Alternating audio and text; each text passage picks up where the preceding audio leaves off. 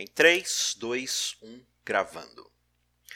Começando mais um Contra a Cultura chegando para você na Rádio Novo Tempo com nova temporada, nova série, 16 série, 16 temporada especial de Contracultura. Já passamos dos 200 episódios.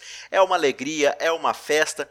E agora a gente está aqui fazendo companhia para você em tempos de quarentena. Não tá fácil, mas estamos juntos aí, todos juntos em oração, acompanhando aí e tal, mas todo mundo em casa, bonitinho. E o Contra a Cultura está aí prestando esse serviço de trazer para você conteúdo bíblico de qualidade enquanto você fica aí quietinho, se protegendo e protegendo os outros dentro de casa. Junto comigo, mas a bons metros de distância, como diz aí o regulamento, está Maiara Costa, diretamente de Mogi das Cruzes, é isso? É isso aí, Isaac. Dessa vez eu não estou nos estúdios da Rádio Novo Tempo, né? Uhum. Eu estou em casa, obedecendo aí as ordens da quarentena. Muito bem, todo mundo quietinho em casa, é assim que reza a cartilha, é assim que a gente vai fazer. Mas graças aí à tecnologia, Deus nos permite conversar mais uma vez sobre a Bíblia, é isso que a gente vai fazer. Por falar Exato. em conversar sobre a Bíblia, Mayara Costa, geralmente a gente conversa aqui no Contra Cultura sobre temas da Bíblia, certo? Certíssimo. A gente segue livros, segue assuntos, segue temas, segue doutrinas e discute aqui. Hoje e nos próximos três meses, nos próximos três episódios da temporada, a gente não vai falar sobre algo da Bíblia. A gente vai falar sobre a Bíblia, Mayara Costa. Olha aí, que inusitado. Nós vamos falar né? sobre a Bíblia. Estamos agora, então, iniciando essa nova temporada e o nome da temporada é Criaturas da Palavra. Essa vai ser a nossa Amém. temporada de 13 episódios começa agora. E o episódio de hoje se chama Biblioteca de Bolso. Por quê? A gente já vai saber. Isso aí. Antes da gente começar a nossa discussão, fica aí o velho e bom disclaimer de você acessar o nosso canal youtube.com.br cristãos cansados e também o site cristãoscansados.com.br. Mas agora eu quero fazer, agora você para tudo que você está fazendo, presta atenção aqui em mim. Eu quero fazer um anúncio todo especial aqui. Nós do Contra Cultura do Ministério Cristãos Cansados estamos preparando material de altíssima qualidade com bastante calma, bastante pesquisa, bastante leitura. Estamos desenvolvendo um projeto aqui de um curso completo e profundo de estudo da Bíblia. Como você estudar a Bíblia, ler de forma correta a sua Bíblia, meditar na Bíblia de forma correta, preparar sermões, ensinar a Bíblia para outras pessoas, enfim. Um curso aí completíssimo, mas para isso a gente vai aí gastar o resto do ano desenvolvendo esse material. Não vai ficar pronto agora, certo? Exato, certinho. Então, para você que quer fazer esse curso, ó, oh, Isaac, eu quero fazer o curso de qualquer jeito. Eu quero que você me avise. Então vou te dizer o seguinte: você vai agora anotar aí o site quero entender a. Anotou aí? Quero entender a. Tudo junto. Quero entender a bíblia.com.br. Anota aí, acessa quando você entrar lá, é um site que vai ter um videozinho ali para você assistir explicando um pouco do panorama do curso e ao lado você vai ver um formulário pedindo seu nome, seu e-mail e seu número de WhatsApp. Preenche lá, coloca essas três informações, clique em fazer o pré-cadastro e quando o curso ficar pronto, a gente vai mandar uma mensagem para você avisando que o curso ficou pronto e aí você vai poder assistir, participar do curso. Tá bom? Quero entender a bíblia.com.br. Todo episódio a gente vai lembrar para você aqui de fazer a inscrição. Beleza? Vamos então para o nosso primeiro episódio, Biblioteca de Bolso, Mayara Costa. Biblioteca de Bolso. É exatamente isso. Por que, que esse é um título interessante para descrever o assunto que a gente vai tratar hoje? Biblioteca de bolso, mas a gente não está falando de um livro. Então, a maioria das pessoas olha a Bíblia como se ela fosse um livro né? E uhum. se você olhar bem, olha aqui, ó. É um livro, né? É um livro, né? Tá vendo? Isso aí. Só que, quando a gente avalia a própria palavra Bíblia, ela vem né, de uma palavra grega que significa biblos, e biblos que significa biblioteca. Olha! Então, na, então, na verdade, nós não temos um livro apenas em nossas mãos, nós temos aí uma coleção de 66 livros, Pelo menos a versão protestante, aí. né? A versão Pelo da menos a versão protestante. protestante, sim. Nós temos aí uma biblioteca, na verdade, em nossas mãos. Não é apenas um livro, são vários livros, só que uhum. uma das coisas que me chama muita atenção na Bíblia é que são vários livros, sim, eu concordo com isso, mas que está contando uma única história, Hum. com vários personagens, enredos, contextos diferentes. Autores.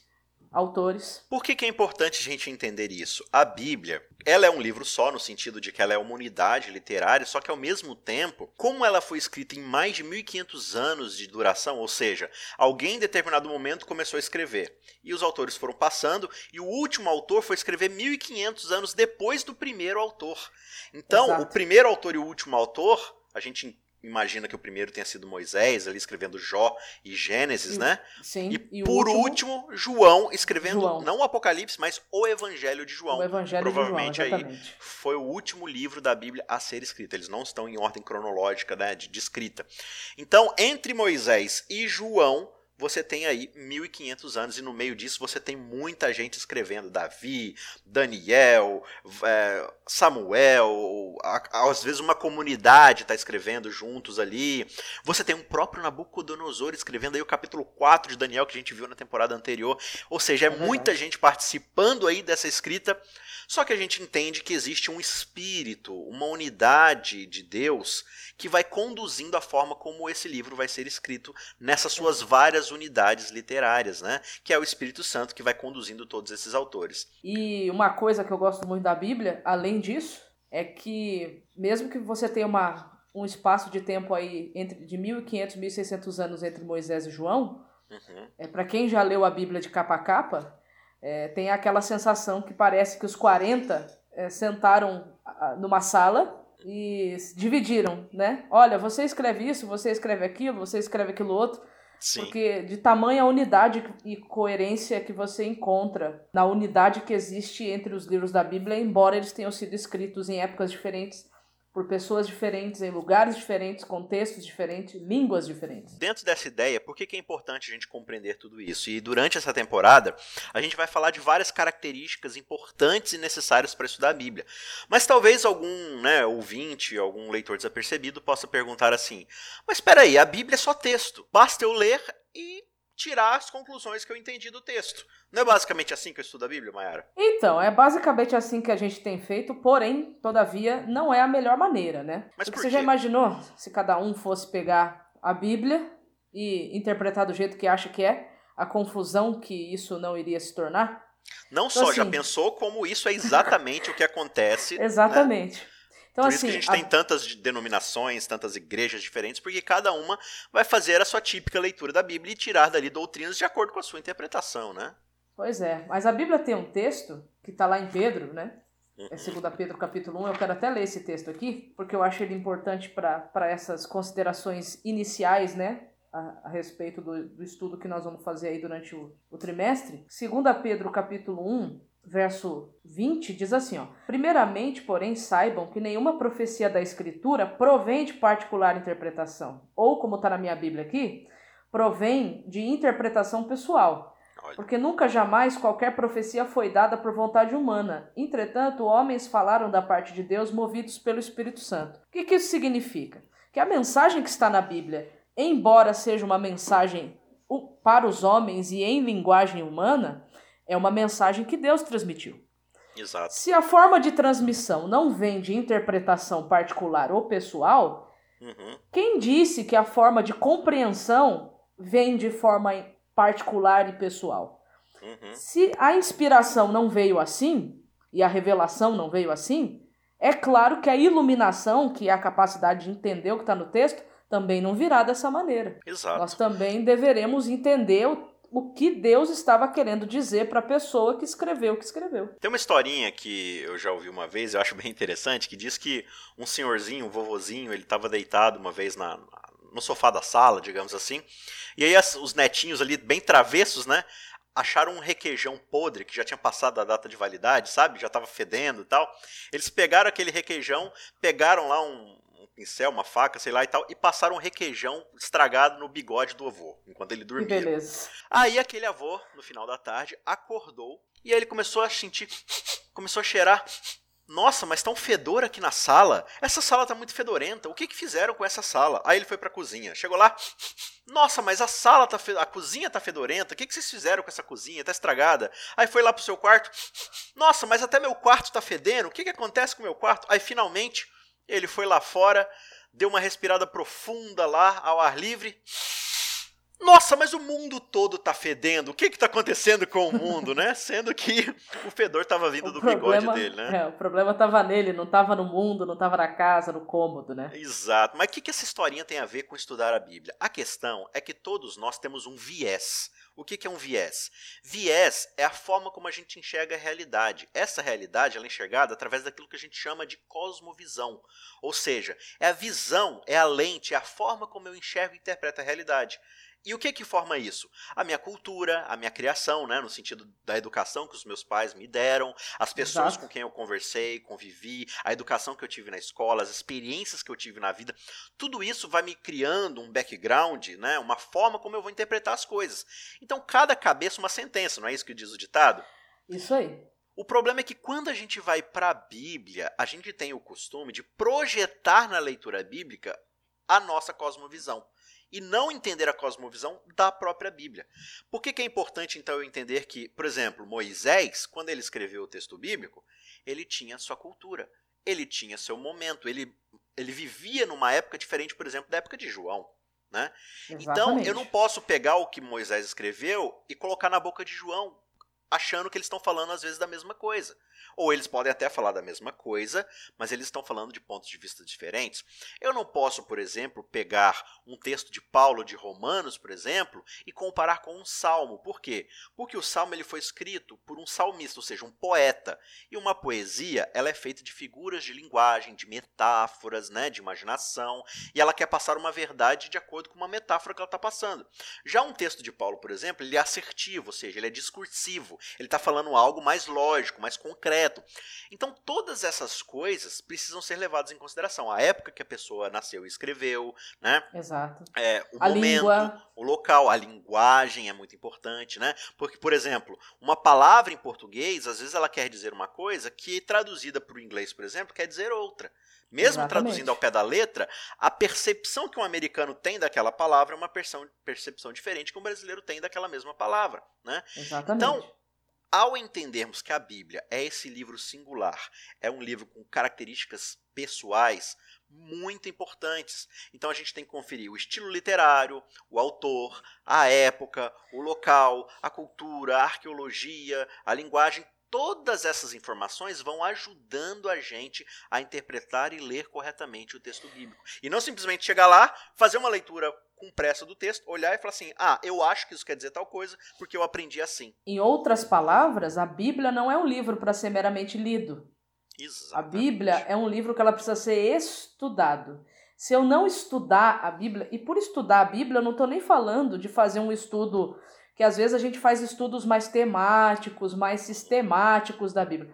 Não é esse tipo de estudo que eu estou falando. Eu estou falando fazer um estudo mais aprofundado. É você estudar o autor, é você estudar a época, é você estudar a língua que a Bíblia foi escrita, fazer um estudo aprofundado do texto. Por quê? Porque se eu não estudar, por exemplo, a época que Moisés escreveu, para quem ele escreveu, por que ele escreveu, eu vou acabar correndo o risco de fazer aplicações erradas do texto bíblico para a minha realidade agora. A Bíblia não foi um livro escrito é, pensando primeiramente em nós. A Bíblia chegou até nós, mas ela não foi um livro que, por exemplo, quando Paulo sentou para escrever para Roma, ele não estava pensando na Maiara e no Isaac, ou nos ouvintes do Contra Cultura, ele estava pensando nos romanos daqueles dias. E Exato. assim sucessivamente. Ó, até mesmo as profecias, porque a Bíblia é um. A gente encontra o gênero prof- literário profético dentro da Bíblia, né? Uhum. É, mesmo as profecias que existem dentro da Bíblia, até mesmo aquelas profecias que são consideradas como apocalípticas, como por exemplo o próprio Apocalipse e algumas profecias dentro do livro de Daniel, mesmo essas profecias, quando elas foram escritas, é, quando Daniel, por exemplo, escreveu, ou quando João escreveu, ele estava escrevendo primeiramente para quem ia receber a carta e não pensando única e exclusivamente em nós. Então a gente precisa entender que existe esse contexto, esse contexto macro por trás da Bíblia, senão a gente fica preso só dentro do nosso contexto, da nossa cosmovisão, e aí a gente quer pegar o nosso contexto e a nossa cosmovisão e quer aplicar, e aí a gente corre o risco de fazer uma exegese, isso é uma palavra teológica, né, que significa colocar coisas que não existem no texto. Uhum. Quando que, na verdade, a gente tem que aprender a fazer exegese. O que, que é exegese? É tirar do texto as informações que o próprio texto tem para dar. Exato. Então, basicamente, o que a Mara está falando é a arte de estudar a Bíblia é a arte de pegar o que o texto está dizendo e usar o próprio texto para se interpretar. Né? Do contrário, a gente vai pegar coisas que a gente já sabe ou já faz ou já, já tem na nossa cabeça e vai colocar dentro do texto. Ou seja, na verdade, o que a gente está fazendo não é interpretando a Bíblia, a gente está Exato. projetando o que a gente já sabe na própria Bíblia. E não é isso que acontece Exato. com a gente dentro da igreja, e várias vezes, com vários textos e várias outras coisas. Tantos textos, tantas informações que a gente coloca na nossa cabeça que muitas vezes nem estão lá para começo de conversa. Quer ver um exemplo bobo? Eu estava conversando com a Mayara ontem, é só um exemplinho bem bobinho mesmo mas para a gente entender. Tava conversando lá com a Mayara, a gente estava fazendo as tratativas aqui para podermos gravar hoje e tal, e conversando sobre uma live que a gente fez aqui no Cristãos Cansados um dia desses sobre Jonas, né? Eu falei, olha que interessante, né? A gente tem na nossa cabeça, quando a gente conta a historinha, que o peixe foi lá e vomitou Jonas lá em Nínive, né? Ele cuspiu Jonas, vomitou Jonas e Jonas já foi lá pregar. Só que quando você termina de ler o capítulo 2 de Jonas, quando Jonas fala que Deus vai perdoá-lo e vai salvá-lo, né? Começa o capítulo 3 dizendo: O peixe vomitou Jonas. O próximo parágrafo só diz assim: Veio novamente a minha palavra do Senhor dizendo: Vai até Nínive.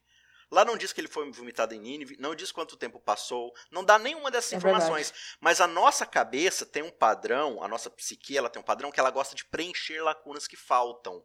Né? Então, por exemplo, quando você vai para a historinha lá de Paulo, Paulo indo para Damasco, né? A gente fala assim: ah, e aí Paulo caiu do cavalo, a gente preenche essa informação. E provavelmente ele estava andando de cavalo mesmo, porque era longe. Mas onde no texto que diz que ele estava caindo do cavalo? Lá não diz.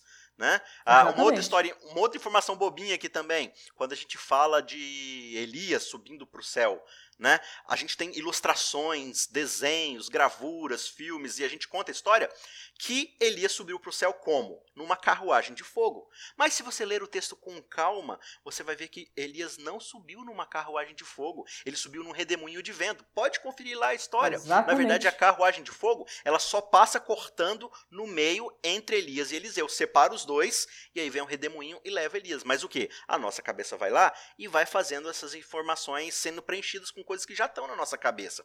Esses três exemplos aqui são exemplos bobinhos que não alteram em nada a teologia. Mas e quando a gente pega textos-chave, o que a gente chama de texto-prova, ou seja, a gente pega um texto para provar um argumento e a gente coloca informações que não estão ali no texto? Aí é que começa a morar o perigo. Aí é que a gente começa a fazer um monte de doideira, um monte de informação. Você lembra, Maiara, daquela matéria do Fantástico, de um pastor que leu lá no texto de Oséias: pega a irmã do teu, do teu irmão lá, pega a esposa do teu irmão e né? adultera, né? Claro, é. ele cometeu um erro ortográfico, né, de leitura e tal, mas veja o problema que aquilo causou. E muitas vezes a gente lê a Bíblia de qualquer jeito, tira qualquer tipo de informação, qualquer tipo de conclusão e não toma o devido cuidado para interpretar de forma correta o que a Bíblia tem a dizer.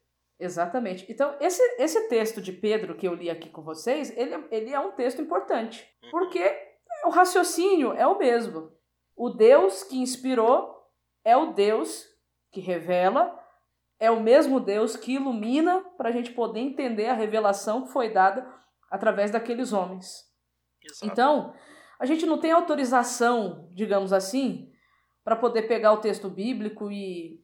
Ah, eu acho que é assim porque eu acho que é assim, porque me fez bem acreditar assim, então eu vou passar isso para as pessoas. É uma responsabilidade muito grande pregar sobre esse livro ou, ou sobre essa biblioteca né, que a gente tem nas mãos, essa biblioteca de bolso. É uma imensa responsabilidade ensinar os ensinos, as doutrinas que existem dentro dessa biblioteca, dentro desse, né, desse livro que a gente chama de Bíblia, né? Então, por isso que sempre antes de estudar a gente ora, né? E eu, quando estou estudando a Bíblia, eu não oro só no começo, não, como um ritual. Cada página que eu vou estudando, ou cada assunto que eu vou estudando da Bíblia, eu vou conversando com Deus na decorrência do estudo. Porque tem coisas tão fantásticas aqui que se ele não me ajudar a entender e se ele não me ajudar a colocar em prática na minha vida, vai servir de quê, né? Então eu lembro que uma vez eu li uma meditação matinal, é, ali a primeira meditação do ano falava o seguinte: é bem melhor a gente ficar preso num único verso da Bíblia, até a gente entender o pensamento que Deus está querendo trazer através daquela pessoa que escreveu. Uhum. É, é mil vezes melhor ficar preso naquele único verso até aquilo que está escrito ali passar a fazer parte da nossa vida, do que ler capítulos e mais capítulos para poder fazer uma corrida anual para poder fazer uma leitura anual rápida para chegar no final do ano e, e tipo ah, relatar um e, isso, ler a Bíblia todo em um ano.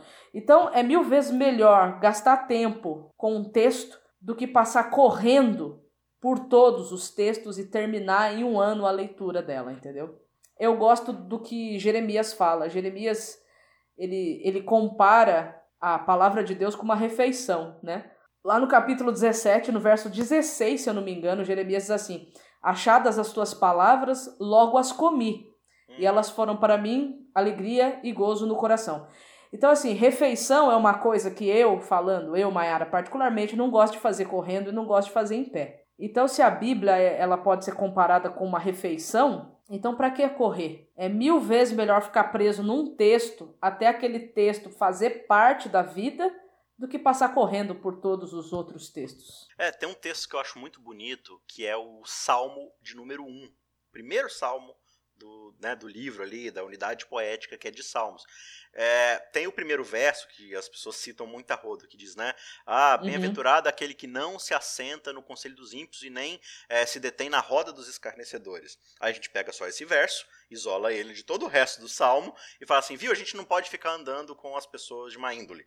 Ok. Uhum não é um conselho ruim, né? Ficar andando com pessoas que realmente só tem a falar besteira, só tem a ficar falando mal dos outros, só tem a, a ficar profanando o nome de Deus, tá tudo certo. Aí, de novo, a gente ignora o contexto, por o exemplo, né? contexto. né? Uhum. E ele diz assim: bem-aventurado não é só simplesmente quem se afasta do mal, mas quem busca o bem. Como? E aí o verso 2 diz: pelo contrário, o seu prazer está na lei do Senhor. E lei aqui é no ensinamento do Senhor, naquilo que Deus tem a dizer para nós, né? E ele Sim. diz assim: nesta lei, nesta palavra, neste ensinamento, ele medita de dia e de noite é como uma árvore plantada junto a uma corrente de águas que no devido tempo dá o seu fruto e cuja folhagem não murcha, e tudo que ele faz será bem sucedido, né? E aí ele vai continuar dizendo que os ímpios não são dessa forma, né? Ou seja, o Exato. ímpio ele não tem prazer em meditar na palavra de Deus. É, então a bem-aventurança não está só em me afastar das pessoas que fazem o mal, mas em buscar a Deus mediante a sua palavra, ou seja, sentarmos diante da Bíblia, a, a linguagem que ele usa aqui é de meditarmos na palavra, na sua lei, de dia e de noite, ou seja, meditar não é uma leitura apressada de 15 minutos. Não. Alguém uma vez explicou que o sentido hebraico da palavra meditar ali é o seguinte: a comparação que foi feita foi a seguinte: é, que o meditar pode ser comparado a um leão se debruçando sobre a sua caça para poder comê-la. Então, como é que um leão faz quando ele está comendo? Ele come com pressa ou ele saboreia a caça até o final? Então, você meditar é, é a mesma coisa, é como se fosse a mesma coisa de um leão fazendo uma refeição. Então, é uma coisa que tem que ter tempo e é uma coisa que tem que ser prazerosa né? Prazerosa. Então, da mesma forma como um leão se delicia e se debruça sobre a sua caça, assim sou eu meditando na tua lei de dia e de noite. É, e o processo de alimentação, como você citou aí, né? É, não envolve simplesmente o, o, engolir a comida, né? Tem todo um processo. Você vai preparar a refeição, né? Ou caçar, no caso do leão. Você vai mastigar tranquilamente engolido, você vai digerir, fazer o processo de digestão. No processo de digestão, você vai extrair os nutrientes, vitaminas e outras coisas, né? E descartar o, o que não presta ali, né? Claro, a gente está falando de uma figura de linguagem aqui. Sim. Mas a gente muitas vezes não dá essa chance à Bíblia. A gente simplesmente acha que a Bíblia é, é um hambúrguer que você joga lá dentro do micro-ondas, esquenta em cinco minutos, come e vai trabalhar. E não é Sim. assim. Né? Ou que ela é uma caixinha de promessas que você abre é, só no, num primeiro momento ou num único momento do dia para tirar uma promessa e já tá bom, né? Ou naquele método que você tá lá, tá com a Bíblia fechada, fecha o olho, abre, aí bota o dedo e o que sair, saiu. Não é assim. O próprio Jesus é assim. disse que não é assim. Não, você precisa de fato gastar tempo com a palavra de Deus. E, e, isso não significa que você vai parar de fazer qualquer outra coisa e ficar simplesmente ali lendo a Bíblia. Não, mas assim, a gente sabe que o nosso tempo é dinâmico, é rápido, mas assim, é, se você não vai ter tempo de analisar todo um trecho, não saia lendo né, desgovernadamente a Bíblia. Claro, você pode fazer seu ano bíblico ali, ler três capítulos bíblicos, ninguém está condenando nada disso. Mas que isso seja apenas uma das formas. Que você tenha um outro complemento, que é assim, deixa eu pegar aqui dois, três versinhos, né? Já pensou, ó, no começo da semana, você vai lá no, no sábado de tarde, por exemplo, você pega aquele capítulo, dá uma lida geral nele, né, dá aquela vista panorâmica. Aí no domingo, você dá uma segunda lida com mais calma, e aí você começa a extrair algumas informações ali interessantes. Na segunda-feira, entendeu? Na terça você Sim. analisa um outro aspecto, na quarta você vai pesquisar sobre uma outra coisa, e isso vai fixando o texto na sua cabeça, extraindo cada vez mais informações. Sim. E aí você, durante o trabalho, está fazendo qualquer outra coisa, mas você fica meditando, ou seja, cara, aquilo que ele falou, né? Nossa, realmente teve aquela vez, e foi bem como a Bíblia diz, e aí você vai refletindo, você vai degustando isso. Saboreie, né? Faz notas, faz, resume o que você entendeu, coloca ali, converse, olha só alguma coisa que a gente não faz, converse com outras pessoas sobre o que você está aprendendo aprendendo ali no texto bíblico, aí talvez Sim. essa pessoa vai falar o que ela acha, e aí vocês vão comparar, enfim. Existem Estude também depois, pesquise, comentário bíblico, introdução geral. Enfim, hoje em dia a gente tem muito material bom, que, bom e acessível. Uhum. Podcast, livro, enfim. O importante é, é sempre continuar indo atrás de informação, né? Estudar Exatamente. mesmo o que está na Bíblia. Exatamente. A gente vai encerrando o nosso episódio por aqui, lembrando que isso que a gente fez hoje é simplesmente levantar um resumo do que vai ter no decorrer dessa temporada. A gente vai falar sobre contextos, sobre estilos literários, sobre jeitos de se analisar a Bíblia, de como Jesus lê a Bíblia, como os discípulos liam a Bíblia, né? Como é que Gênesis nos ajuda a entender o restante da Bíblia. Enfim, vai ter muito assunto. E claro, é só uma conversa prévia de meia hora. A gente está preparando para vocês aqui novamente, eu digo, um estudo completo sobre como aprender a ler e estudar a Bíblia. Então acessa lá queroentenderabiblia.com.br, se cadastra e quando Eu já me cadastrei, hein? Você. você tem que se cadastrar também. Show de bola, Mayara. E espalhem como folhas de outono por aí para todo mundo ficar preparado. A gente se vê na semana que vem com ou sem pandemia no mundo. A gente vai estar tá aqui, se Deus quiser. Um abraço, Mayara, e um abraço para você. Um abraço. semana que vem. Tchau, tchau.